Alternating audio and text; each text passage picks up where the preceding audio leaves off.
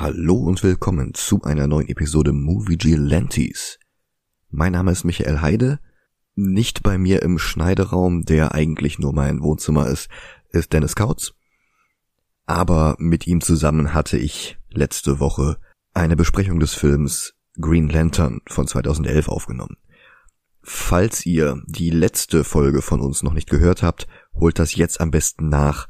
Das ist nämlich der komplette erste Teil, also die Geschichte von Green Lantern als Comic, die Geschichte von Produzent Jeff Jones und der Beginn des Films. Previously in Movie Gelantes. Der Film selbst beginnt mit zwei Flashbacks. Zum einen zu Parallax, der sich selbst befreit, zum anderen zu der Kindheit von Hal Jordan, dem Protagonisten des Films. Und an dieser Stelle machen wir jetzt einfach weiter.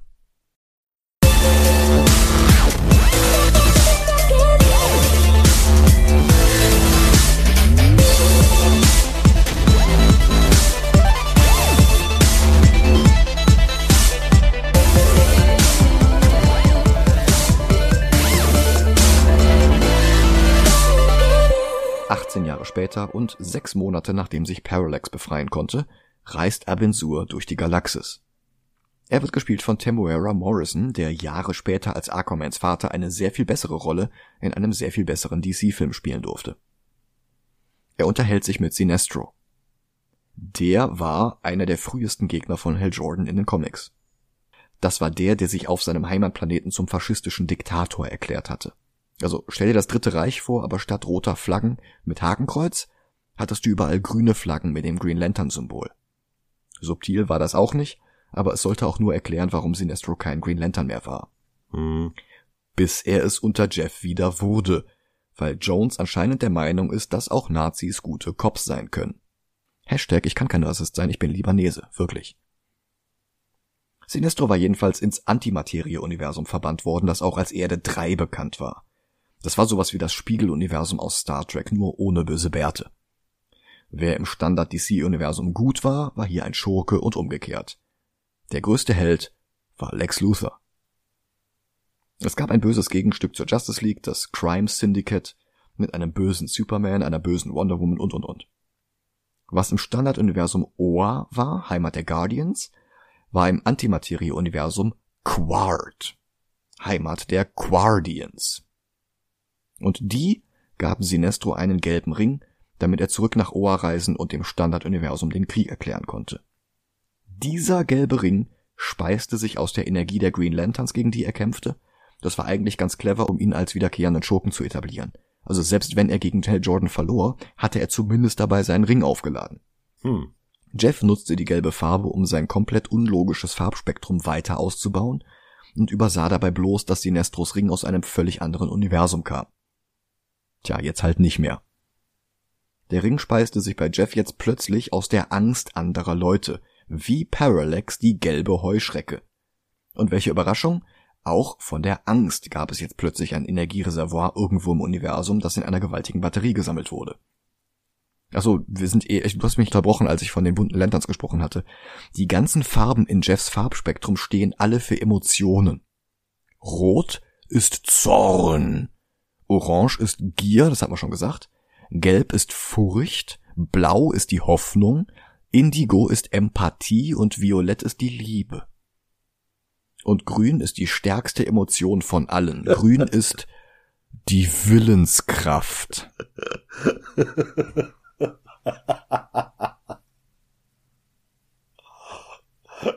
Hätte man nicht einfach Mut nehmen können?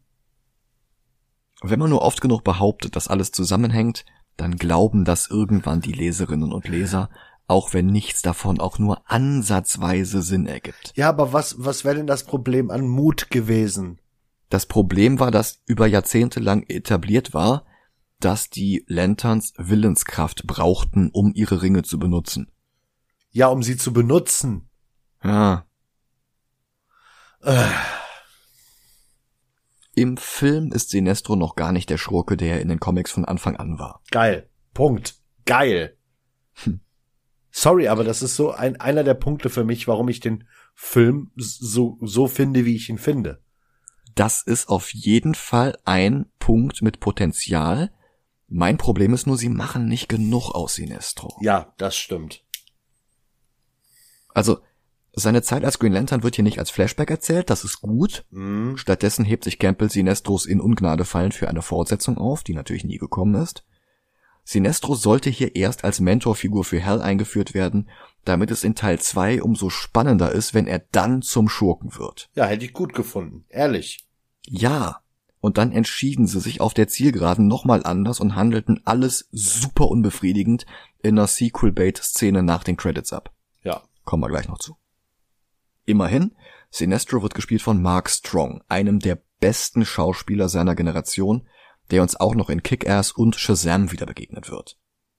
Und ich lobe ihn nicht nur, weil er perfekt Deutsch kann und theoretisch diesen Podcast hören könnte, ich finde ihn wirklich beeindruckend. Der spielt zum Beispiel auch den Schurken im ersten Sherlock Holmes mit Robert Downey Jr. Und das macht Spaß zu sehen, wie viel Spaß ihm das macht. Aber er war auch in Sunshine, Stardust und er ist der einzige Grund, sich den langweiligen Robin Hood Film mit Russell Crowe anzusehen. Dass Mark Strong nie Lex Luthor spielen durfte, ist eigentlich ein Verbrechen. Ja. Sinestro informiert jedenfalls Abin Sur, dass ein weiterer Planet vernichtet worden ist und dass alle Lebewesen darauf getötet wurden von Parallax. Und der erscheint jetzt plötzlich einfach so vor Abin Surs Raumschiff. Warum der trotz Ring überhaupt ein Raumschiff brauchte, hatte Alan Moore in den 80ern mal in einer Kurzgeschichte erzählt. Das war die, auf der sehr, sehr lose Atrocitus basiert. Okay. Es hatte eine Prophezeiung gegeben, dass Abensur sein Leben verlieren wird, weil sein Ring eines Tages nicht funktionieren wird. Was ihn dann natürlich überhaupt erst in die Lage gebracht hatte, in der sein Ring nicht funktionierte, weil er sich auf das Raumschiff verlassen hatte. Da ging das Raumschiff kaputt und ein gelber Meteoritenschauer oder sowas verhinderte, dass er seinen Ring benutzte und dann starb er. Wegen der Prophezeiung. Das war super cool. Ja, das stimmt. Der Film erklärt das hingegen gar nicht wirklich. Da wird er einfach an Bord seines Raumschiffes tödlich von Parallax verwundet und reist dann mit einer Rettungskapsel auf die Erde, um einen Nachfolger zu finden. Und dieser Nachfolger ist natürlich Ryan Reynolds. Der wacht zu spät neben seinem One-Night-Stand vom Vorabend auf und verabschiedet sich mit, äh, wenn du durstig bist, da ist äh, Wasser im Hahn. Und dann fährt er zur Arbeit und packt unterwegs noch ein Geschenk für seinen Neffen ein in einer zerknüllten alten Zeitung. Indem sie Ryan Reynolds gecastet haben, haben sie Hal Jordan zu Ryan Reynolds gemacht. Ja. Also da ist kein Unterschied zu Van Wilder oder zu dem Typen aus der Sitcom mit der Pizzeria. Was halt ein Problem ist, wenn du etablieren willst, dass dieser Typ der einzige Mensch auf dem Planeten ist, der würdig ist, um vom Green Lantern Ring auserwählt zu werden. ja. Aber egal, wenn wir einfach behaupten, dass er der einzige Mensch auf der ganzen Welt ist, der seine Angst besiegen kann, dann passt das schon. so. Ja, aber äh, das, also von der Art her, jetzt nicht vom Aussehen her, hätte er eher Guy Gardner spielen können. Sag ich ja. Und er wäre auch, glaube ich, ein guter Wally West gewesen, Ja. den er ja sogar selber spielen wollte. Das hat er noch vor drei Jahren oder so in einem Interview gesagt. Mhm. Aber wir leben halt echt in der Worst Timeline. Ja. Tim Robbins ist immer noch Senator und Ferris Aircraft ist ihm immer noch unterstellt. Und Hal hat mittlerweile den Job seines Vaters geerbt.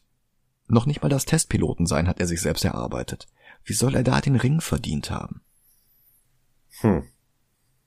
Carol ist mittlerweile auch erwachsen und sie ist auch Pilotin geworden und sie wird gespielt von Blake Lively. Ryan Reynolds war während der Dreharbeiten zu diesem Film eigentlich noch mit Scarlett Johansson verheiratet. Danach ließen sie sich scheiden und Reynolds heiratete ein Jahr später Lively. Heute haben sie drei Kinder. Da sollte man eigentlich annehmen, dass die beiden hier etwas Chemie zusammen haben. Fehlanzeige. Ich finde sie in diesem Film fürchterlich. Mir, In anderen Filmen ist sie toll. The, The Town ist sie super. Aber hier mir, mir, mir ist nicht mal ein anderer Film eingefallen mit ihr. Ich musste das googeln. ein nasser Cornflakes-Karton hätte mehr Charisma als sie in diesem Film. Vielleicht tut ihr einfach nur die Haarfarbe nicht gut. Aber, ugh. Die beiden fliegen los, nicht um die Jets vorzuführen, in denen sie sitzen, sondern um die unbemannten Drohnen zu demonstrieren, die sie jetzt verfolgen sollen. Zu den Technikern am Boden gehört auch Tom Kalmaku, ein Inuit, der in den Comics aus den 50ern einen fürchterlich rassistischen Spitznamen hatte. Tom wurde hier einfach mit einem Neuseeländer besetzt. There was an opening in the film for someone who was not white or not black. Weil sieht ja alles gleich aus, oder was war da die Logik hinter? Mm, Ja, ja, das ist, ich will mich auf die Seite nicht von den Leuten des Films stellen. Mhm. Aber kennst du einen bekannten Inuit als Schauspieler? Machen Casting. Ja. Ganz ehrlich, Hm. Taika Waititi kannte damals auch keiner. Ja, gut. Ja, ich meine, wir haben, wir haben Glück gehabt. Immerhin ist der Neuseeländer, den sie bekommen haben, Taika Waititi gewesen. Ja. Auch wenn er nicht viel von seinem Humor in den Film einbringen konnte. Aber er freundete sich mit Reynolds an und die beiden spielten Jahre später zusammen in Racket Truman. Mhm. Ja, ich, ich weiß, was du meinst, aber ja, ein Casting machen. Hm. Und was hättest du gemacht, wenn da keiner gekommen wäre? Also, äh, wenn du wirklich versuchst, alle so zu casten, dass sie auch zu der Figur passen. Wenn du es wirklich nicht schaffst, einen einzigen Inuit zu finden, der diesen Inuit spielen möchte, Ja, und das glaube ich nicht, dann streichst du die Rolle. okay. Dann, dann setzt du da irgendeinen anderen Charakter hin. Hm. Weiß ich nicht. Aber du lässt nicht den von einem Neuseeländer spielen. Weiß ich nicht, jetzt vermutlich genauso gemacht. Hm. Klar, man hätte einen anderen Charakter nehmen können. Aber ich sehe da jetzt nichts Verwerfliches dran. Da finde ich das mit dem Spitznamen viel, viel schlimmer. Ja, Und der ist ja zum Glück nicht im Film ja, gelandet. ja, aber äh, äh, ja, ich weiß jetzt nicht, wie ich äh, das fragen soll. Aber Ta Taika Waititi, äh, der ist doch weder weiß noch schwarz, oder sehe ich das falsch? Der ist halb Maori, halb Jude. Ah, okay. Ja, da, ich, dann finde ich es nicht so schlimm, als wenn sie jetzt gesagt hätten, wir casten jetzt dafür einen US-Amerikaner. Ja, das stimmt schon. Ich bin froh, dass es nicht äh, Chris Pine ist oder so. ja, aber ja, richtig. Ich hätte auch nichts gesagt, wenn, äh, wenn, wenn sie jetzt, ach komm, äh, äh, äh, Scarlett Johansson. äh, nein, aber, aber irgendeinen schwarzen Schauspieler. Egal wen. Das wäre ja auch dann nicht, äh, kein Inuit, aber es wäre Dann hätten sie aber auch gleich John Stewart draus machen können. uh. Uh, Fun Fact, John Stewart war ursprünglich in diesem Film. okay. Es gab eine Szene in einer Bar. Und dann haben sie ihn aber doch rausgeschnitten. Okay. Ja, was, was ich sagen will, ich find's mit Taika Waititi nicht halb so schlimm, als hätten sie einen Weißen genommen. Ja, da gehe ich d'accord, auf jeden Fall. Aber optimal ist es halt trotzdem. Ja, es ist nicht optimal, aber ah, ne? Ja, wir drehen uns im Kreis. Ja. Wie auch die Flugzeuge und Drohnen. Das war alles geplant, dieses ganze Gespräch davor. nee, aber manchmal bin ich dann doch noch schlagfertig. Diese Flugzeuge und Drohnen sind die meiste Zeit über Computer animiert und zwar auf demselben Niveau wie die Aliens. Das macht die Szene wenig mitreißend. Jordan redet sich plötzlich ein, dass die Drohne zu besiegen wichtiger ist, als sie möglichen Investoren zu demonstrieren, und er bricht ungeplant und ohne Absprache alle Regeln. Er lässt Carol beinahe crashen und legt sich dann alleine mit den Drohnen an. Er fliegt außerhalb des Gebietes, in dem sie funktionieren, damit sie in der Höhe vereisen und zu Boden knallen. Auch sein eigener Flieger vereist, aber Hal sieht zum Foto seines Vaters an den Anzeigen und demonstriert dann seine Furchtlosigkeit, indem er die Maschine einfach trotzdem noch einmal zu starten versucht, wieder und wieder. Das ist nicht furchtlos, das ist leichtsinnig. Und außerdem ist das Original die Szene aus Iron Man, in der er am Anfang zu hoch fliegt, was er dann am Ende einsetzt, um den Ironmonger zu besiegen. ja, stimmt schon. Ah, Wir sehen jetzt noch einmal einen Flashback zum Tod seines Vaters, exakt dieselben Bilder wie am Anfang des Films, der im Extended Cut keine 20 Minuten her ist. Könnte ja jemand vergessen haben. ja. Dann gibt er doch auf und springt mit dem Fallschirm ab. Das Flugzeug wird zerstört und ich glaube, das Foto wird mit zerstört. Ich glaube, er nimmt das nicht mit. Nee. Die Iron Man-Szene, in der Tony über feindlichem Luftraum von Raketen verfolgt wird, während er mit Rhodey telefoniert, die war wenigstens kurz, unterhaltsam und hatte Witz. Das hier finde ich zu lang zu langweilig und optisch öde. Carol, ihr Vater und Hal können sich dann nicht einigen, ob er gefeuert wird oder selbst kündigt. Sie einigen sich dann auf suspendiert. Sie sagt ihm dann, sie will nicht, dass jemand, der ihr am Herzen liegt, verletzt wird, denn er liegt ihr am Herzen. Auch das ist nicht wirklich subtil und auch das ist nicht wirklich glaubhaft vorgetragen. Aber man muss dazu sagen, dass ursprünglich dieser Liebesplot am Ende nochmal wichtig wurde. Weil er ursprünglich am Ende des Films aus ihrer Liebe heraus die Energie zieht, um Parallax zu besiegen. Aha. Haben sie dann gestrichen. Vielleicht fürs Bessere. Ja, das Problem ist, sie haben es nicht mit irgendwas Gutem ersetzt. Mhm. Naja. Am Pier von Coast City ist inzwischen die Rettungskapsel von Abin Sur eingeschlagen. In den Comics war es in der Wüste, da konnte man verstehen, dass niemand das UFO gefunden hatte. Hier wird es einfach nicht gefunden, bis es in den Plot passt, dass das Militär aufkreuzt. Die haben aber nicht zufällig irgendwann eingeführt, dass Aquaman da involviert war. nicht, dass ich wüsste. Okay. Hätte ja sein können. Ja. Und Abensur schickt den Locknar los, der seinen Nachfolger finden soll. Im Drehbuch stand eigentlich, dass diese fliegende grüne Kugel andere Kandidaten findet, bevor sie bei Hell ankommt und sich dann für Hell entscheidet. Das wäre cool. Ja, sie hatten im Drehbuch stehen, dass die Kugel bei Brandon Routh als Clark Kent im Büro des Daily Planet vorbeifliegt. Und dann entscheidet sie sich für Hell Jordan. Das ist halt das Problem, du kannst nicht Ryan Reynolds für sowas nehmen. ja, nee. Aber das aber ist nicht der Grund dafür, dass sich DC Entertainment dagegen entschieden hatte. Die offizielle Begründung war, dass man nicht vom Ruhm eines anderen DC-Charakters abhängig sein wollte. Und da, Gute Strategie, darum tauchen ja auch in den MCU-Filmen keine Figuren in den Filmen ihrer Kollegen auf und Team-Ups gibt's auch keine. Das wäre so ein gutes Worldbuilding gewesen. Das hätte in die Szene gepasst. Das hätte gezeigt, dass Hell geeigneter für den Ring gewesen wäre als selbst Superman. Ja. Also. Oh Gott, sind die. Boah. Gerade für so eine Szene hättest du Green Lantern nicht als ersten Film nehmen dürfen. Naja, es wäre ja, wenn sie wirklich Brandon Routh gehabt hätten, dadurch der zweite Film geworden. Ja, ja, richtig. Tja.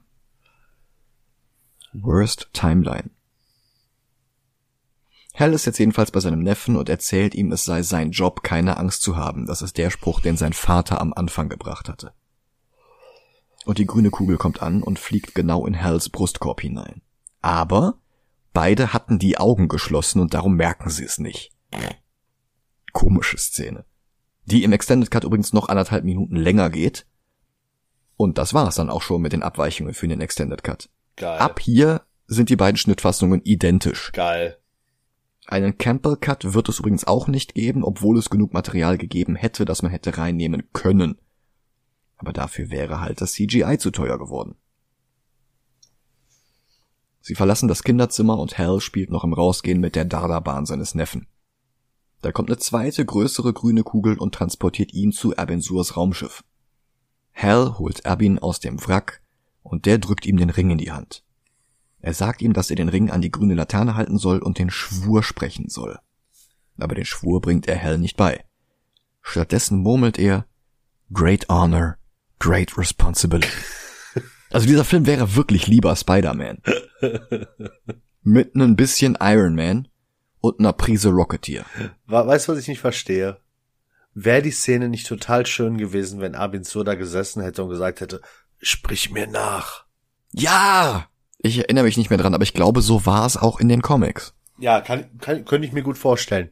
Aber nein, stattdessen bekommen wir gleich die Alexa-Szene. Mhm. Dann stirbt er. Oh mein Gott, jetzt will ich eine Alexa in der Form von der äh, Laterne. Ich glaube, das wäre wirklich die einzige Art und Weise, wie mir eine Alexa ins Haus käme. Ja. Dann stirbt Abensur und Hal schnappt sich die Laterne, beerdigt das Alien und ruft Tom an, damit er ihn abholt. Übrigens ganz praktisch, dass er sich beim Beerdigen nicht an diesem gelben Splitter sticht. Tom will sich gerne das Wrack ansehen, aber da kommen dann endlich zwei Militärhubschrauber und die beiden fahren davon. Der Film schneidet zu Owa, wo die Guardians auf lächerlich hohen Thronen sitzen, die eigentlich zu weit auseinander sind, als dass man sich irgendwie unterhalten könnte. Hast du mal Kingdom Hearts 2 gespielt? Nee. Da gibt's ja diese Organisation 13, die sitzen quasi auch auf so Türmen. Ah, okay. Aber Kingdom Hearts 2 war früher als der Green Lantern Film. Hm. Also in den Comics sieht das halt auch nicht so aus. Ja. Sie reden mit Sinestro und müssen dabei nicht mal brüllen. Sinestro argumentiert, dass ihr Gegner Parallax die gelbe Macht der Furcht besitzt. Und darum müssen sie selbst die Macht der Furcht nutzen, um ihn zu besiegen. Parallax ernährt sich von Furcht. Das ergibt alles keinen Sinn. Nein. Aber dieser ganze Gelb gleich Furcht Quatsch ist halt eine sehr späte Drehbuchergänzung von Produzent Jeff Jones. Sinestro, der diesen Film über eigentlich als Mentor hätte aufgebaut werden sollen, bettelt jetzt stattdessen bloß die halbe Laufzeit über die Guardians an, ihm einen gelben Ring zu geben. Die weigern sich, ohne ihm Gründe zu nennen. Mark Strongs Performance ist echt so viel besser als ausnahmslos alles um ihn herum. Selbst obwohl die Motivation seines Charakters null Sinn ergibt. Ja. Ist das eigentlich äh, CGI oder Make-up? Beides. Okay. Die haben dem fettes Make-up gegeben und dann da nochmal mit CGI drüber gebügelt. Weil ich finde, Also das, das, ich finde, dass er super aussieht. Also ich bin, Ja. bin Fan von Sinestro in dem Film. ja, Aber generell auch hier Kilowog sieht super aus. ja. Kilowog ist okay, der ist halt nur in zwei Szenen. Ja, ja. Aber ist ja auch nicht schlimm, er ist ja nicht in, äh, in den Comics der beste Freund von Hal Jordan oder so.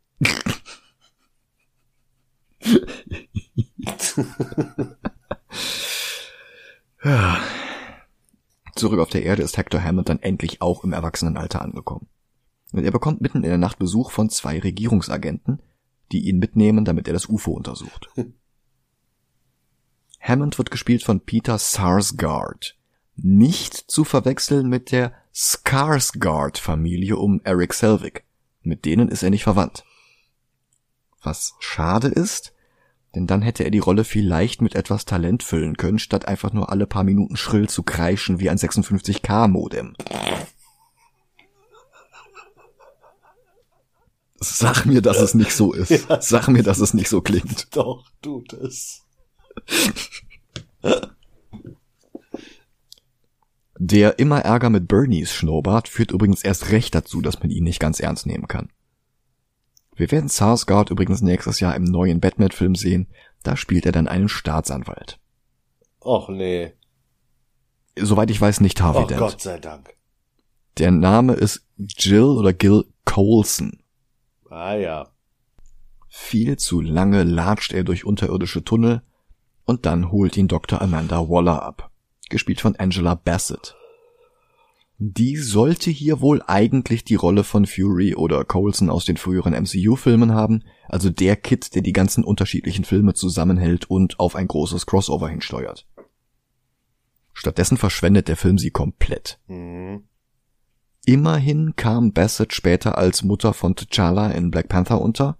Da hatte sie zwar auch nicht mehr zu tun, aber die ganze Vorstellung ist doch etwas würdevoller als dieser Nonsens hier. Ja. DC besetzte Amanda Waller dann für Suicide Squad neu und Viola Davis hatte dann Gott sei Dank auch eine Funktion in ihren Filmen. Hier führt Waller bloß Hammond zu Abensours Wrack und Leiche, damit der sie untersucht.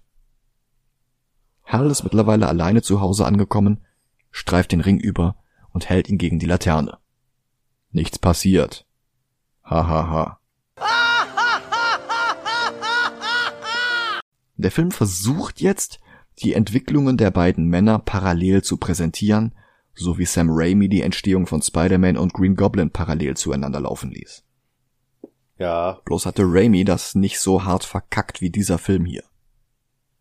Zum einen nimmt Ryan Reynolds nichts wirklich ernst, was einem beim Hin- und Herschneiden zwischen den beiden Plots ständig Schleudertrauma verursacht. Zum anderen verläuft bei Hammond nichts aus dessen eigener Motivation heraus. Er wird gegen seinen Willen von der Regierung abgeholt, damit er eine Leiche untersucht, und dabei infiziert er sich mit einem Splitter von Legions Rüstung. beziehungsweise wurde hier abgeändert in einen Splitter einer Wolke. Weil Wolken ja bekanntlich Splitter haben, die davon abbrechen. Ja, Gott sei Dank nicht. Oder ist das jetzt äh, äh, Regentropfen und Wolke oder? Naja, dieser Wolkensplitter macht Hammond dann jedenfalls zu einem Telepathen mit Elefantitis-Stirn. Im Comic wuchs sein gesamter Kopf gleichmäßig an, weil er einem Meteoriten ausgesetzt worden war. Im Film wächst ihm eine riesige Beule aus der Stirn. Dazu nimmt sich Sarsgaards Performance dann wieder zu ernst. Die Diskrepanz zwischen Ernsthaftigkeit der Performance und Hodenkopfdesign geht halt einfach nicht auf. Und am Schluss wird er dann auch richtig albern. Aber soweit sind wir noch gar nicht. Noch hat der gelbe Splitter keine körperlichen Folgen außer Schlaflosigkeit. Dann springt plötzlich Hells Laterne an, wie Alexa, und übermittelt Hell telepathisch den Schwur, den er jetzt aufsagen muss, um seinen Ring zu laden. In brightest day and blackest night, no evil shall escape my sight. Let those who worship evil's might beware my power, Green Lantern's light.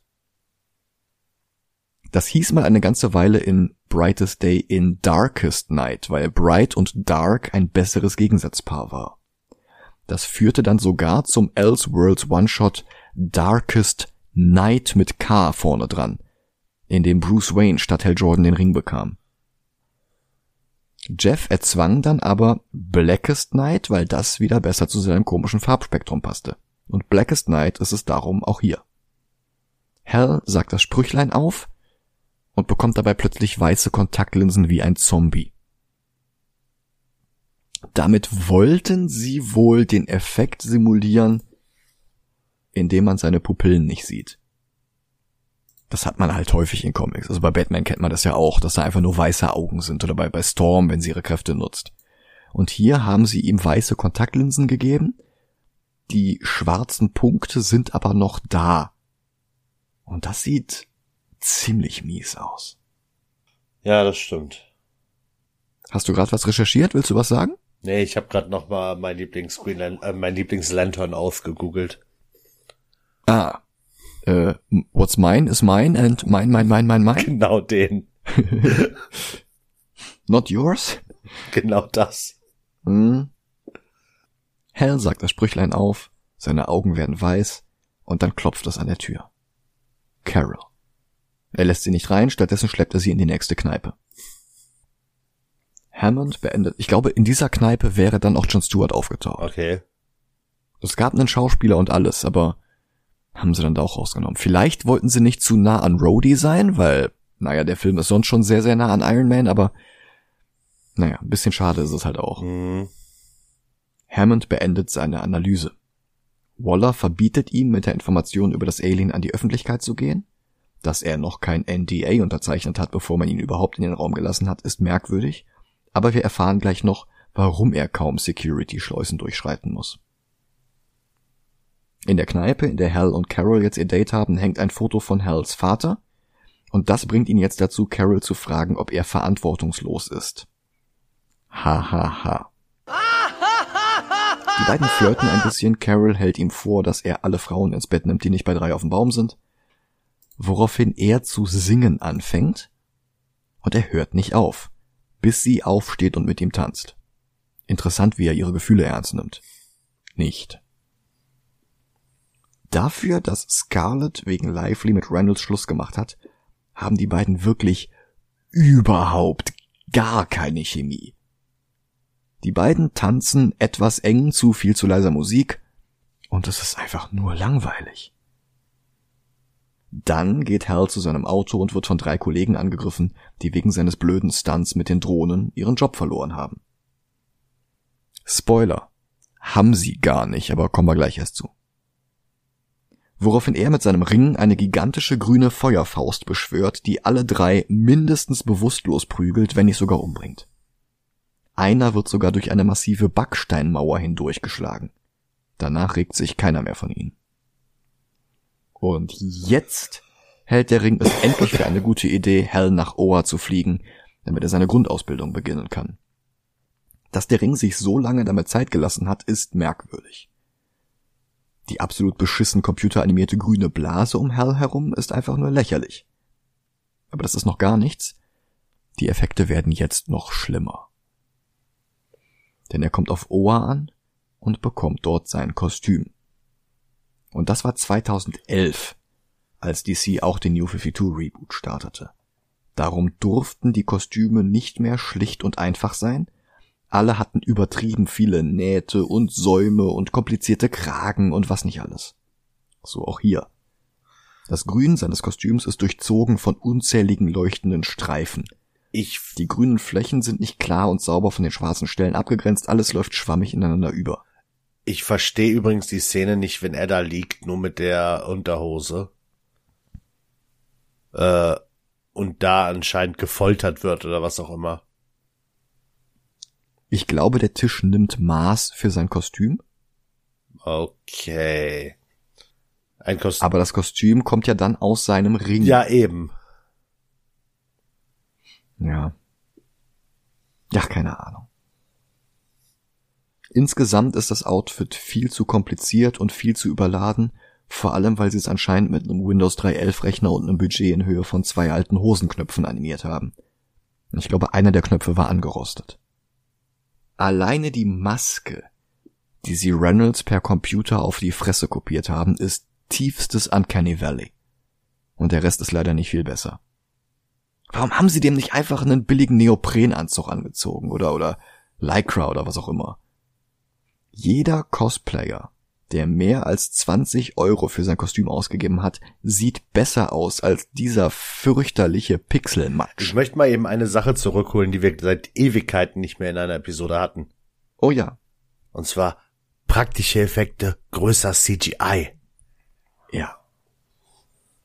Ja. Also, dieser Film beweist das wirklich. Denn hier auf Oa ist wirklich ausnahmslos alles computeranimiert. Alles bis auf Reynolds Gesicht. Sein Kostüm, seine Maske, seine Hände, sogar sein Arsch ist computeranimiert. Mhm. Alle anderen Lanterns, alle Gebäude und Hintergründe. Das wäre toll, wenn es nicht auf dem Sega Saturn laufen würde. Das ist 2011. 2011 war CGI schon bedeutend weiter. 2011 kam Scorseses Hugo heraus. Kung Fu Panda 2. Kenneth Branaghs Thor. Asgard war ja auch aus dem Rechner. Spielbergs Tintin, der ganze Film. Das Square Enix Spektakel Captain Harlock von letzter Woche kam bloß zwei Jahre später raus. Man könnte denken, es wären 20 gewesen. Wir lernen, dass Hal der erste Green Lantern der Erde ist. Ein weiterer Redcon von Jeff Jones, der Figuren wie Daniel Young, Wa- Waverly Sayer, aber auch einen Chinesen namens Zhong Li aus dem siebten Jahrhundert nach Christus unterschlägt. Dass Alan Scott nicht genannt wird, liegt hingegen daran, dass der nie Mitglied bei den Space Cops war. Es war geplant gewesen, dass Alan Scott einen Cameo in diesem Film hat. Als Präsident der Vereinigten Staaten. Was? Und ganz, ganz, ganz am Ende wäre rausgekommen, dass Alan Scott früher auch mal einen Ring hatte und auch ein Green Lantern war. Nur halt eben nicht im Chor. Okay. Weißt du, wen sie für die Rolle hatten? Nein. Pierce Brosnan. Äh, Naja, der hat halt mit Campbell damals schon Goldeneye gedreht. ja, äh. Das wäre halt wieder schönes Worldbuilding gewesen. Ja, und da, Und das ist der erste Film eines Shared Universe. Das hätte Worldbuilding gebraucht. Mhm. Naja. Thomas Reh holt Hal ab und gibt ihm sehr langweilige Exposition. Tell, don't show. Wie bei DC-Filmen üblich. Und ein Teil der Exposition hatten wir halt schon am Anfang des Films. Dann fliegen die beiden über Oa und das soll spektakulär aussehen, wie Atreyu, der auf Fuchur reitet. Aber durch die grottige CGI, in der das Gesicht von Ryan Reynolds rumwackelt wie in einer South Park Folge, dadurch geht alles Monumentale verloren. Das ist nicht episch, das sieht aus wie, Kennst du noch diese Fotokabinen aus den 90ern? Ja. Wo du ein Foto von dir machen konntest und das Gesicht wurde dann, was weiß ich, neben Michael Jackson kopiert oder sowas. Mhm. So sieht das hier aus. Und der Film ist von 2011. Thomas Reh muss dann erzählen, dass Grün die Farbe der Willenskraft ist. Ich muss mir die ganze Zeit den großen Jeffrey Rush vorstellen, der solche debilen Dialoge vorlesen musste. Dann kommen alle Green Lanterns zusammen, was Platz für Cameos aus den Comics bietet, aber die Figuren interagieren nicht mit Hell.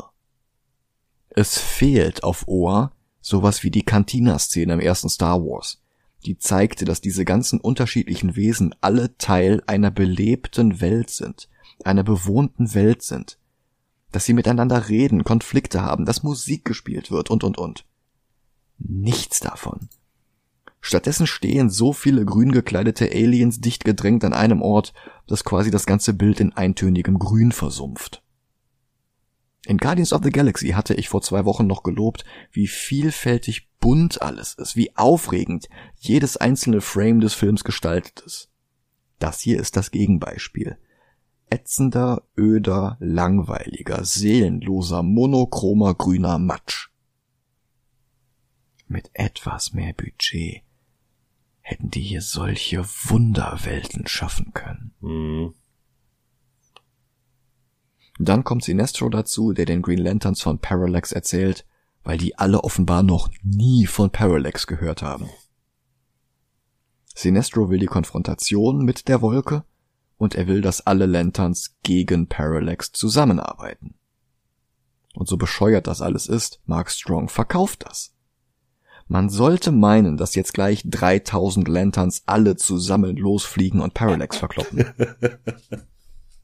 Stattdessen sind es sechs oder sieben, Ja, reicht doch. weil mehr zu teuer gewesen wäre. Reicht doch.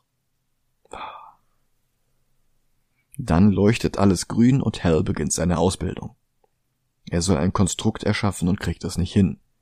Dann lädt ihn Kilowog, gesprochen vom großartigen Michael Clark Duncan, mit schweren Felsbrocken voll, um zu sehen, ob Hell eine Stahlplatte erschaffen kann, die stark genug ist, um die Brocken abzuhalten, ihn zu zermatschen.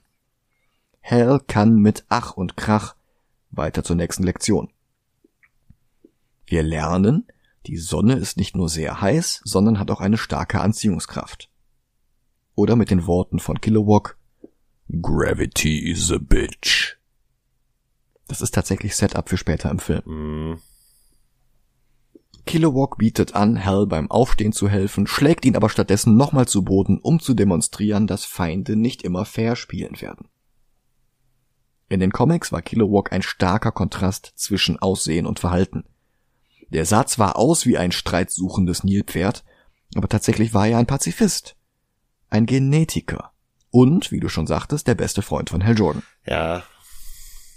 Trainer für neue Lantern-Rekruten wurde er erst später und unter Jeff Jones ging der Kontrast dann ganz verloren. Dann kommt schon wieder Sinestro dazu, der hier jetzt die Mentorrolle haben sollte, damit sein Heel-Turn im zweiten Film ein stärkerer Kontrast sein kann. Stattdessen besteht dieses Mentorsein darin, dass Sinestro Hal nichts zutraut, mal kurz mit ihm fechtet und dann versucht, ihn so lange einzuschüchtern, bis Hal seine Furcht besiegt. Einschüchtern, um furchtlos zu werden. Jedes Kindergartenkind wird in der Lage sein, dir den Fehler in dieser Logik zu zeigen. Mhm.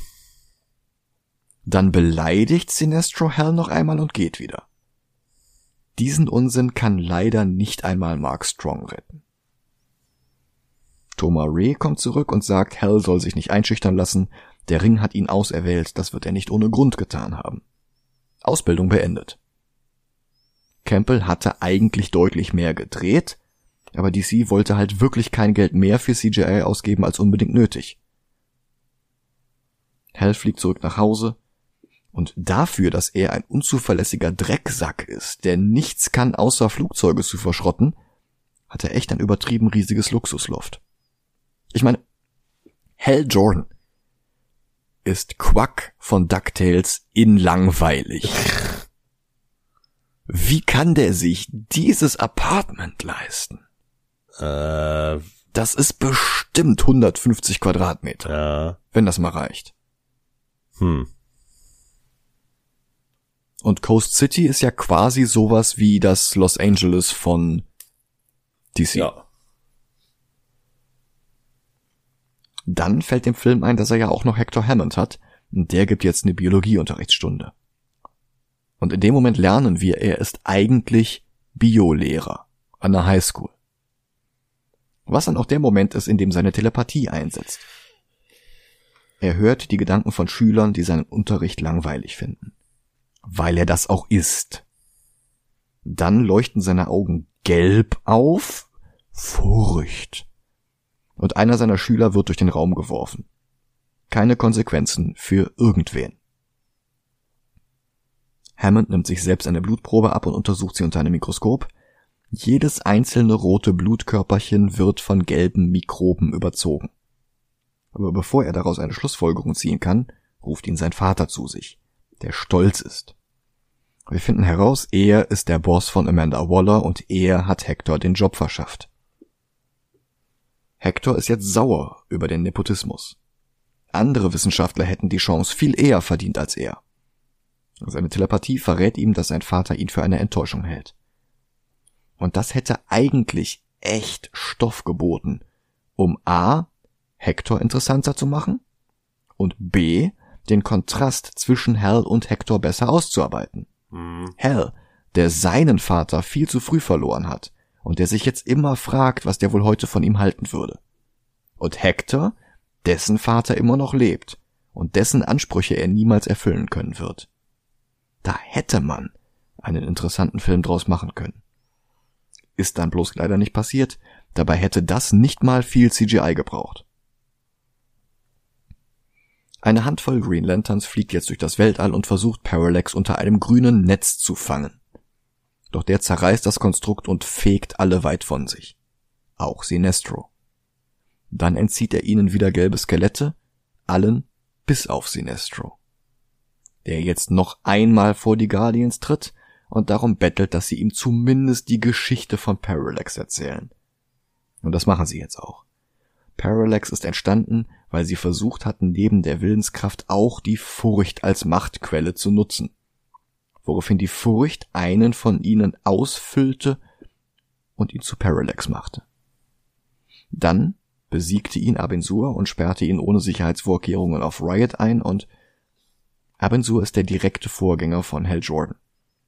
In den Comics war er aktiv von etwa 1870 bis in die 1950er hinein, als Hell eingeführt wurde. Auch wenn es natürlich mittlerweile immer näher an die Gegenwart gerückt ist, Hell durfte ja nicht altern. Abensur war vielleicht, sagen wir, 120 Jahre alt. Und davon, sagen wir, 100 Jahre lang aktiv. Ja. Da war Parallax wirklich nicht lange eingesperrt gewesen. Nee. Aber kein anderer Green Lantern kannte ihn, hatte von ihm gehört. Das musste alles eben nochmal erklärt werden. Das ist alles so, so nicht ganz zu Ende gedacht. Hm. Sinestro hat jedenfalls jetzt gelernt, dass man die Macht der Angst nicht bändigen kann. Also bittet er darum, dass man ihn versuchen lässt, die Angst zu bändigen. Was die wirklich alles hier versuchen, damit Jeff Jones sein buckeliges Emotionsspektrum einführen darf, ne? Hal und Hector treffen sich jetzt zum ersten Mal im Kinocut auf einer Party. Hectors Vater kommt dazu und schüttelt Hal die Hand, was Hector gleich schon wieder missgünstig macht. Er holt sich einen Drink, den er im Stehen trinkt, ohne das Glas in die Hand zu nehmen. Völlig bizarr. Hal versucht in der Zeit noch einmal Carol anzubaggern. Die erklärt ihm, dass sie trotz Hals Versagen den Zuschlag für die Drohnen bekommen haben, weil sie einfach die Schwachstelle, die Hal gefunden hatte, über Nacht ausgebessert haben. Voller Erfolg. Womit die drei Olafs vom Parkplatz eigentlich auch noch immer ihren Job haben sollten. Aber die werden einfach nie wieder erwähnt. Carol trifft Hector und freut sich für ihn, dass es ihm gut zu gehen scheint. Woraufhin der ihr von dem Alien erzählt, das er obduzieren durfte, bis sein Vater dazwischen geht und ihn zum Schweigen bringt. Hector ist sauer. Sein Vater steigt in einen Hubschrauber, will davonfliegen, und Hector bringt das Ding telekinetisch zum Absturz. Aber Hal ist ja da. Und er wartet, bis der Helikopter einmal durch alle Partygäste durchgepflügt ist, ohne jemanden zu verletzen, sogar ohne auch nur etwas Wind aufzuwirbeln. Erst als die Rotoren auf Carol zurasen, kommt Hal dann im Green Lantern Kostüm mit Maske angeflogen und er schafft eine riesige Dardabahn, wie die im Zimmer seines Neffen. Tim Robbins packt er dabei in ein riesiges Hot Wheels Auto und bringt ihn sicher zu Boden. Finde ich absolut nicht schlecht, ne? Das ist der beste Einsatz des Rings im ganzen Film. Ja. Ich find's nur schade, dass er nicht von alleine drauf gekommen ist, sondern dass vorher die Bahn im Zimmer von seinem Neffen stehen Das finde das finde ich gar nicht schlimm. Weil du hast ja selber gesagt, alles, was Al Jordan eigentlich ausmacht, ist sein, sein Mut und dass er keine Furcht kennt. Und dass Ja. er halt durch so Sachen dann diese Kreativität bekommt, die er haben muss, finde ich gar nicht so verkehrt. Ja, stimmt schon. Ich glaube, ein Kyle Rayner Film wäre halt einfach noch viel geiler geworden. Ja, auf jeden Fall. Aber es ist halt Hal Jordan und da musst du irgendwie, na, Ja. Um Carol macht er jetzt auch nur so eine grüne Blase ja eben. als Schutzschild. Und dann fliegt er davon und lässt sie mit offenem Mund zurück. Hector wächst langsam und unter Schmerzen die Beule. Das ist wirklich Body Horror wie bei Cronenberg. Aber der Film schneidet sofort wieder zu Hal, der in seinem Bett liegt. Tom klopft an die Tür. Er hat sofort erkannt, was Sache ist, und er ist enttäuscht, weil die Dada-Bahn nicht originell genug war. I feel you. Die beinahe wirklich gute Hector-Szene ist bei diesem Quatsch sofort wieder vergessen. Hal zeigt Tom daraufhin, wie er das Kostüm materialisiert. Klappt aber nicht auf Anhieb. Er muss erst den Ring neu aufladen, was diesmal ohne den Schwur klappt. Er braucht den Ring jetzt nur eine halbe Sekunde gegen die Leuchte zu halten. Dann steht er im Kostüm vor Taika und der freut sich. Hal antwortet, I know, right? Tolle Dialoge. Dann fällt Tom auf, dass Superhelden doch immer die Frau kriegen. Also fliegt Hal spontan los, um Carol zu besuchen. Er spielt einen unbekannten Helden vor, aber sie erkennt ihn natürlich sofort, weil seine peinliche Billo-Maske nichts von seinem Gesicht verdeckt. Und sie sagt, sie hat ihn nackt gesehen, diese Wangenknochen würde sie überall wiedererkennen. Also die völlig unzureichende Maske ist natürlich eine Schwäche des Films. Diese Schwäche wird nicht weniger schwach, bloß weil man einen Charakter aussprechen lässt, wie schwach das ist. Davon ab. Wenn Ryan Reynolds nackt vor mir steht, würde ich vermutlich nicht auf die Wangenknochen achten. Die beiden setzen sich und reden. Und Hal sagt ihr, dass er bei den Green Lanterns gekündigt hat, was nicht erklärt, warum er immer noch den Ring hat. Dann erschafft er ihr eine grüne Halskette, was eigentlich in den Comics ein Geschenk von Kyle Rayner an seine Freundin Donna Troy war.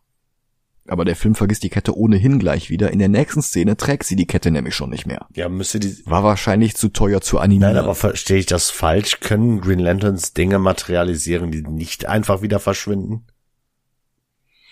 Normalerweise nur, bis sie das nächste Mal ihren Ring laden müssen. Ja. Wobei es hin und wieder auch schon vorkam, dass sie ihren Ring dann einfach geladen hatten und danach war das immer noch da. Hm. Aber grundsätzlich ist es sehr, sehr schwer, dauerhafte Sachen zu machen. Ja, ja. Ich glaube, in diesem Fall war es wirklich so, dass diese Kette von den Erinnerungen von den beiden aneinander am Leben erhalten wurde. Okay. Also quasi die Liebe. Hm. Dann verabschieden sich die beiden wieder ohne einen Kuss. Sie geht rein und ist von Emotionen überwältigt. Er fliegt davon und wird dabei beobachtet von Hector, dessen Kopf jetzt schon ein ganzes Stück angewachsen ist. Hector geht zurück in die Schule und untersucht jetzt endlich sein Blut weiter. Ich meine, das ist jetzt irgendwie eine Dreiviertelstunde her? Na, keine Ahnung. Dann bekommt er Besuch von Amanda Waller, die ihm etwas zeigen will. Er liest ihre Gedanken, bekommt den Tod ihrer Familie mit und grinst sie dann an. I can see your memories. Davon unbeeindruckt nimmt sie ihn mit zurück zum Raumschiff. Sein Vater ist auch da, Und jetzt kommt endlich der Konflikt zwischen Vater und Sohn zum Höhepunkt. Und der Film spielt endlich das ganze Drama aus. Nein, nur Scherz. Er greift seinen Vater einfach an und wird dann betäubt und weggezogen. Er kommt wieder zu sich, jetzt selbst auf dem Untersuchungstisch festgeschnallt, und er befreit sich mit seiner Telekinese und fängt an, alle umzubringen. Aber eben mit diesen Kräften. Das läuft alles so slapstickig ab, so Leute, die ohne Staubsauger stolpern und so ein Quatsch. Ja, das stimmt schon. Hell steht voller Selbstzweifel in der Wüste. Dann schneidet der Film zurück zu Hammond, wo Hell jetzt ohne Erklärung durch die Wand bricht. Ich vermute mal, da hätte es noch eine Szene gegeben, die ist einfach nur nicht in dieser Schnittfassung gelandet. Die beiden kämpfen, dann fallen beide kraftlos zu Boden. Hammond berührt Hell, liest seine Gedanken und erkennt ihn erst jetzt. Wahrscheinlich hat er ihn noch nicht nackt genug gesehen, um die Wangenknochen erkannt zu haben. Hector fragt, how did we end up so different? Und da hätte man wieder was draus machen können. Aber der Film arbeitet das einfach nicht aus.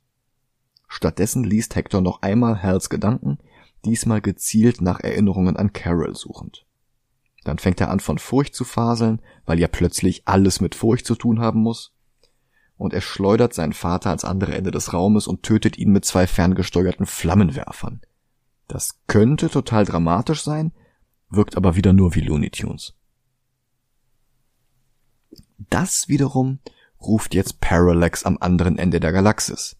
Die graugelbe Schmutzwolke nimmt jetzt Kurs auf die Erde. Und Hector kreischt noch ein bisschen. Hal bekommt das irgendwie mit, dass Hector und Parallax zusammenhängen, und zusammen mit Tom und Carol überlegt er jetzt, was er machen soll. Carol fragt, warum er jetzt schon wieder davonlaufen will, und im Film fällt ein, dass bei Jeff Jones alles mit Furcht zusammenhängt, also muss Hal jetzt zugeben, dass er seine eigene Angst noch nicht besiegt hat. Carol sagt ihm, dass er mutig ist, und Hal stellt sich seine Angst und simsalabim ist er plötzlich mutig. Hm. Das ging ja schnell. Ja. Hector bekommt jetzt telepathisch von Parallax mitgeteilt, dass Hell eine Bedrohung ist, die er ausschalten muss.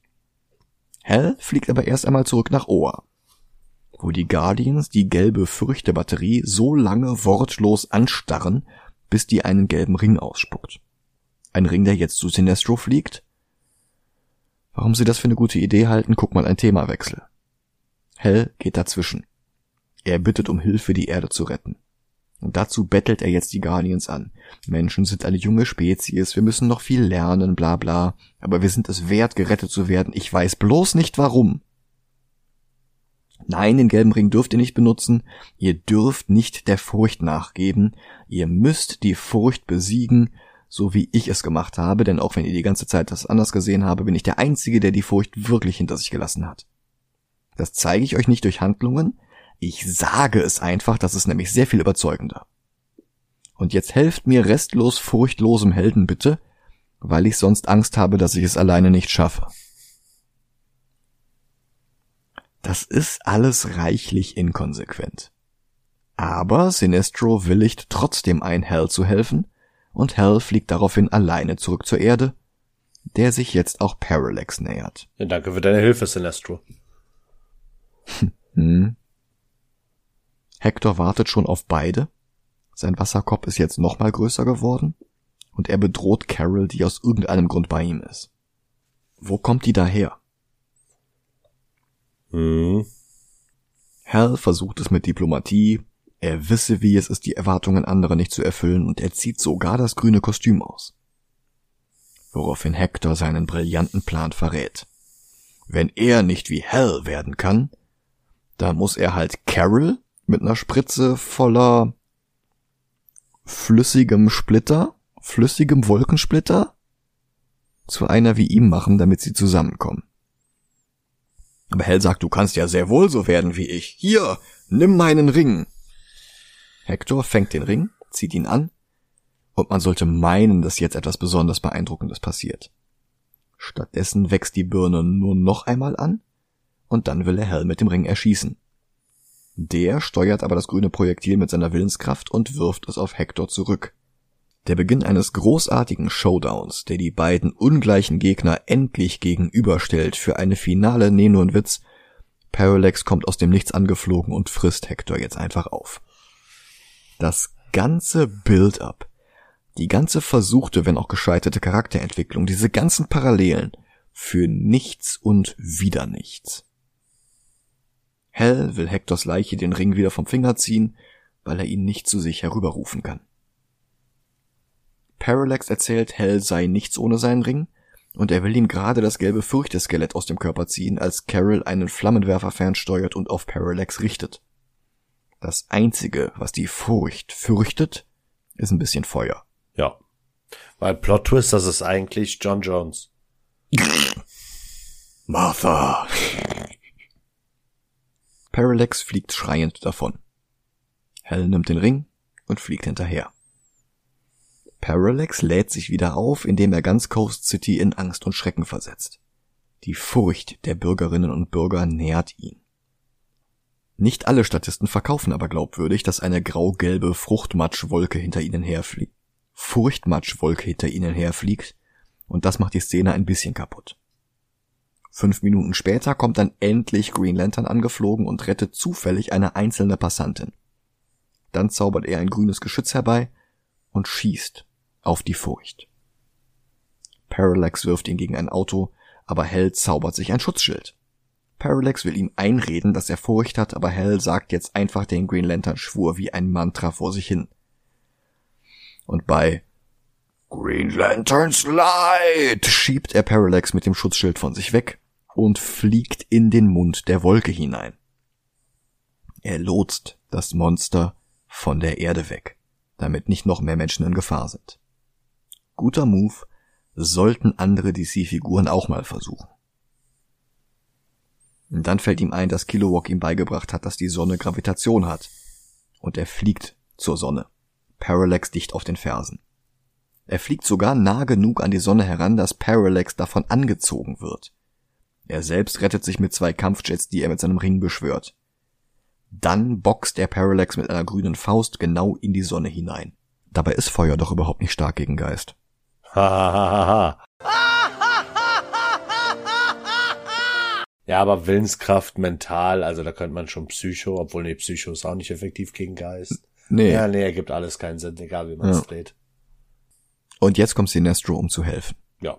Und Kilowog und Thomas Ray hat er auch mit dabei, weil wir sonst keine Lanterns näher kennengelernt hatten. Eigentlich hätten alle drei schon beim gesamten Showdown dabei sein sollen, aber das alte Problem, das wäre DC einfach zu teuer geworden. Sie, ja, Aber wenigstens sieht man nachher noch eine Szene, wie die auf der Erde sind. Nein. sie bringen Hal zurück nach Oa, wo sie jetzt alle gelernt haben, dass man die Furcht besiegen kann. Willenskraft ist nämlich doch stärker. Kilowog ist stolz, Hal so gut trainiert zu haben, und da heben alle Green Lanterns ihre Ringe und strahlen grünes Licht in den Himmel. Zurück auf der Erde trifft sich Hal noch einmal mit Carol. Der Film ist zu Ende, also müssen sie sich jetzt küssen, das verlangt das Drehbuch. Aber erst soll Hal die Maske abnehmen, macht er auch, knutschi knutschi, dann setzt er die Maske wieder auf und fliegt davon.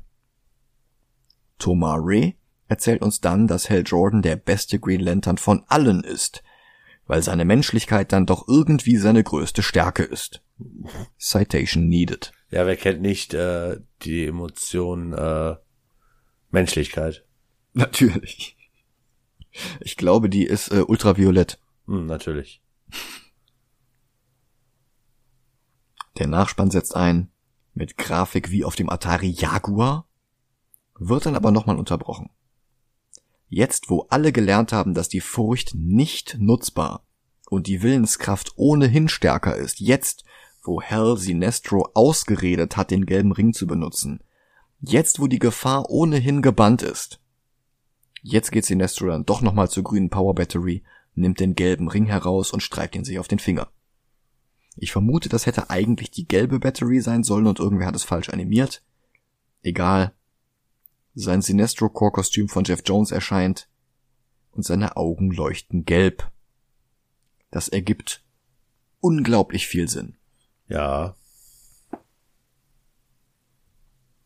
Ich glaube, wir haben uns gegenseitig den Film zu sehr beeinflusst. Okay. Ich hatte dir damals gesagt, was das für ein Scheißfilm ist. Hm? Daraufhin hast du den gesehen und hast gesagt, na ja, so schlecht ist der ja gar nicht. Ja, richtig. Ich finde den Film nicht so schlecht, wie alle immer gesagt haben. Ja, und das hast du mir gesagt und daraufhin war ich jetzt enttäuscht, dass er doch nicht so gut ist. Okay. Also ich hatte den Film dämlich in Erinnerung, aber das war jetzt irgendwie noch mal schlimmer. Okay. Ich finde den Plot langweilig. Hm. Ich finde die Bilder langweilig. Ich finde den Soundtrack langweilig. Ich finde die Schurken langweilig, auch wenn man da mehr hätte draus machen können. Die Romanze ist langweilig. Und das bisschen Potenzial, aus dem man einen zusammenhängenden und befriedigenden Film hätte schustern können, wird unter Computerbildern begraben, für die sich ein Neo Geo schämen würde. Gott war da wenig Logik vorhanden. Immerhin ist der Film ganz ohne Faschismuspropaganda ausgekommen, das bewahrt ihn vor den alleruntersten Plätzen. Ja. Aber der Mangel an Kompetenz, mit dem dieser Film umgesetzt wurde, da muss ich ganz ehrlich an The Room denken. Ja, nee. Ich fange mal unten an. Besser als Justice League auf jeden Fall. Joker auf jeden Fall. Ja, ja, ja. Batman wie Superman. Der Film ist besser. Justice League, egal welche Variante. Green Lantern finde ich besser. Supergirl finde ich schlechter. Wonder Woman finde ich schlechter. Ähm, Superman 4 finde ich tatsächlich auch schlechter. Über äh, hier äh, The Dark Knight Returns brauchen wir gar nicht reden. Suicide Squad finde ich schlechter. Birds of Prey finde ich schlechter. Und ich finde sogar, okay, die Nolan-Trilogie finde ich sowieso schlechter. Wonder Woman schlechter.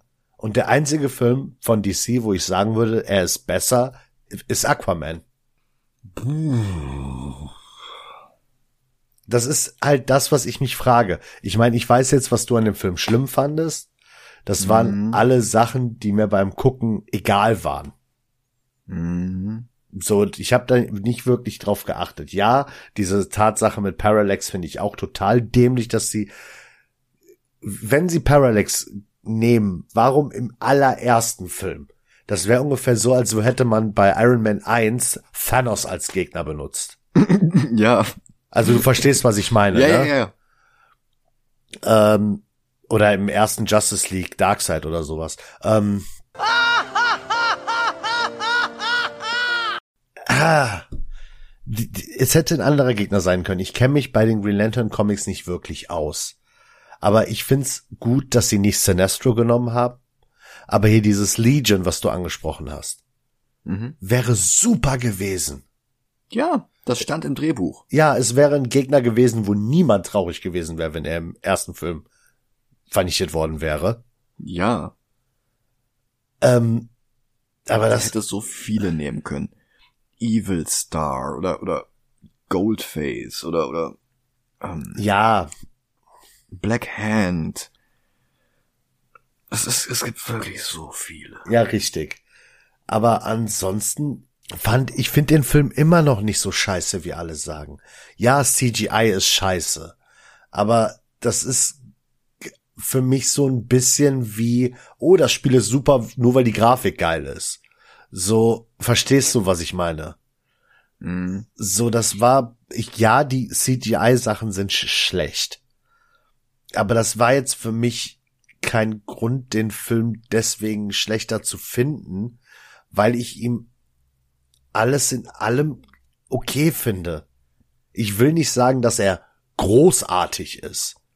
Aber es ist ein okayer Film, den man sich angucken kann, wenn man keine Ahnung von den Comics hat. Und das ist ja auch ein Film, um jetzt mal äh, nochmal das Thema aufzugreifen, so dass wir bei Joker gesagt haben, zum Beispiel äh, äh, bei Watchmen, dieses, ja, es ist nicht wie die Comics, es ist doof. Mhm. Und das sehe ich bei so Sachen wie jetzt dem MCU und bei den DC-Filmen ein bisschen anders. So im Grundkern ist es Hal Jordan. Er hat den Mhm. Job von Hal Jordan, äh, er hat den Mut von Hal Jordan. Es ist ja nicht wie bei Joker, dass sie aus der Figur was ganz anderes gemacht haben. Ähm, Ja. und deswegen finde ich es gar nicht so schlimm, dass sie äh, was anderes gemacht haben als in den Comics, weil die Figur an sich das gleich ist. Weil wenn wir danach gehen würden, müssten wir bei äh, Age of Ultron auch sagen, nö, der Film ist scheiße, weil Tony Stark hat in den Comics gar nicht Ultron gebaut. Verstehst du, was ich meine? Ja, ähm, da habe ich, glaube ich, bei Guardians drüber gesprochen, als wir über Drax geredet haben. Mhm. Die Marvel-Filme, die verändern manchmal die Vorlagen. Genau. Aber sie treffen den Kern, also die Seele des Charakters. Ja. Und das geben sie wieder. Es ist ja, ich meine, gut, ich fand es eigentlich schön, dass Hank Pym Ultron gebaut hat, aber dann ist es halt Tony Stark. Wichtig ist, was dann passiert, wie die Charaktere dann reagieren und was sie tun. Genau. Und bei Green Lantern tun sie alle nur Murks. Ja, aber worauf ich hinaus will, mir ist es in dem Moment mit Hal Jordan egal, weil ich eh keine Hal Jordan Story gelesen habe. Muss ich ganz ehrlich zugeben. Alle Green Lanterns, die ich gelesen habe, waren entweder Guy Gardner als hier, wie heißt der, Warrior? Mhm. Äh, oder äh, ähm, John Stewart oder Kyle Rayner. Mhm. Ich habe noch nie eine Green Lantern Story gelesen, wo Hal Jordan der Hauptcharakter ist. Ja. Also Solo-Story. Deswegen ist mir das in dem Moment relativ egal, wie sehr sie von Hal Jordan in den Comics abweichen. Ja. Und wie gesagt, ich würde dem Film wahrscheinlich irgendwo so 41, 42, 43.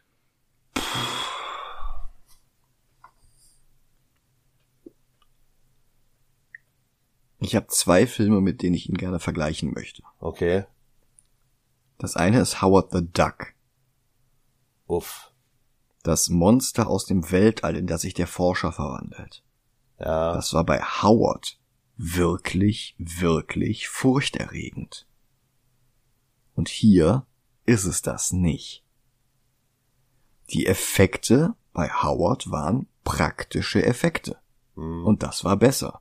Die Musik bei Howard war besser.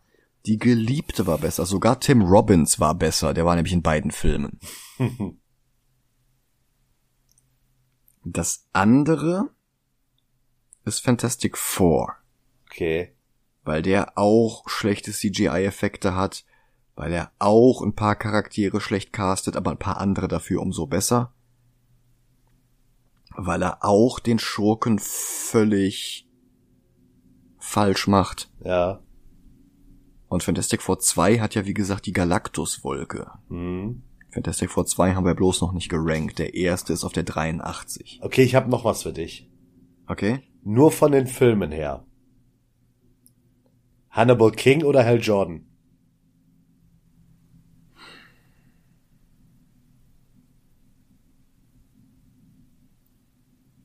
Von den Filmen her würde ich sagen Blade, aber ich mag Reynolds als Hell mehr als als Hannibal. Ja, das meine ich. Das will ich wissen. Welche Figur er besser verkörpert. Und deswegen, ich mach dir noch ein Angebot. Ich sag neuer Platz 78.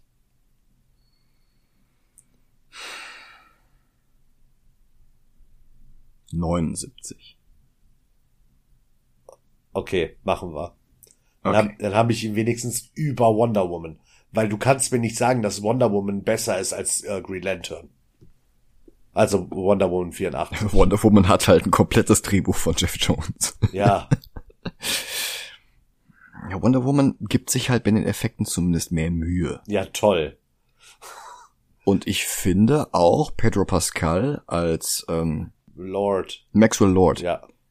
Ich finde Pedro Pascal als Maxwell Lord besser als Hector Hammond als, äh, naja, Peter Sarsgaard als Hector Hammond. Boah, das weiß ich nicht. Das ist gerade so Krebs oder AIDS, was hättest du lieber?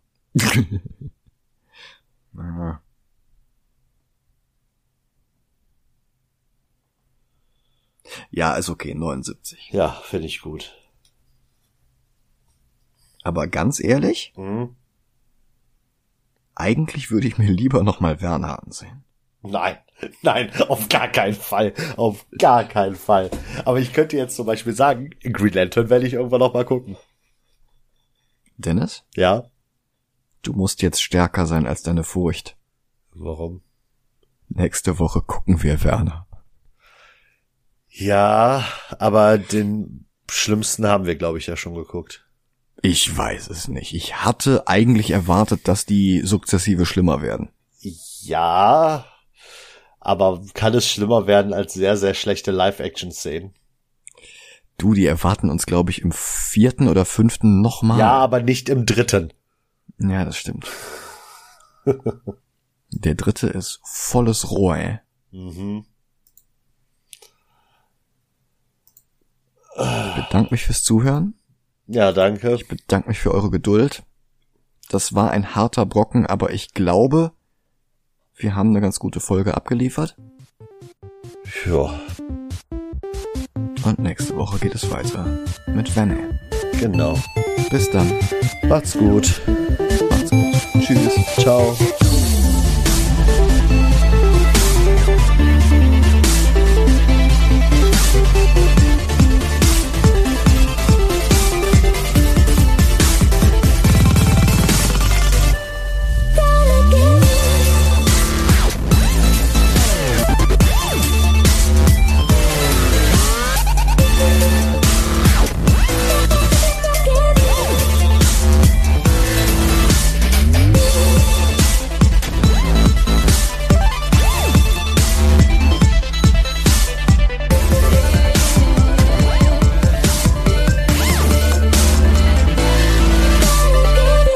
Ja, eins noch.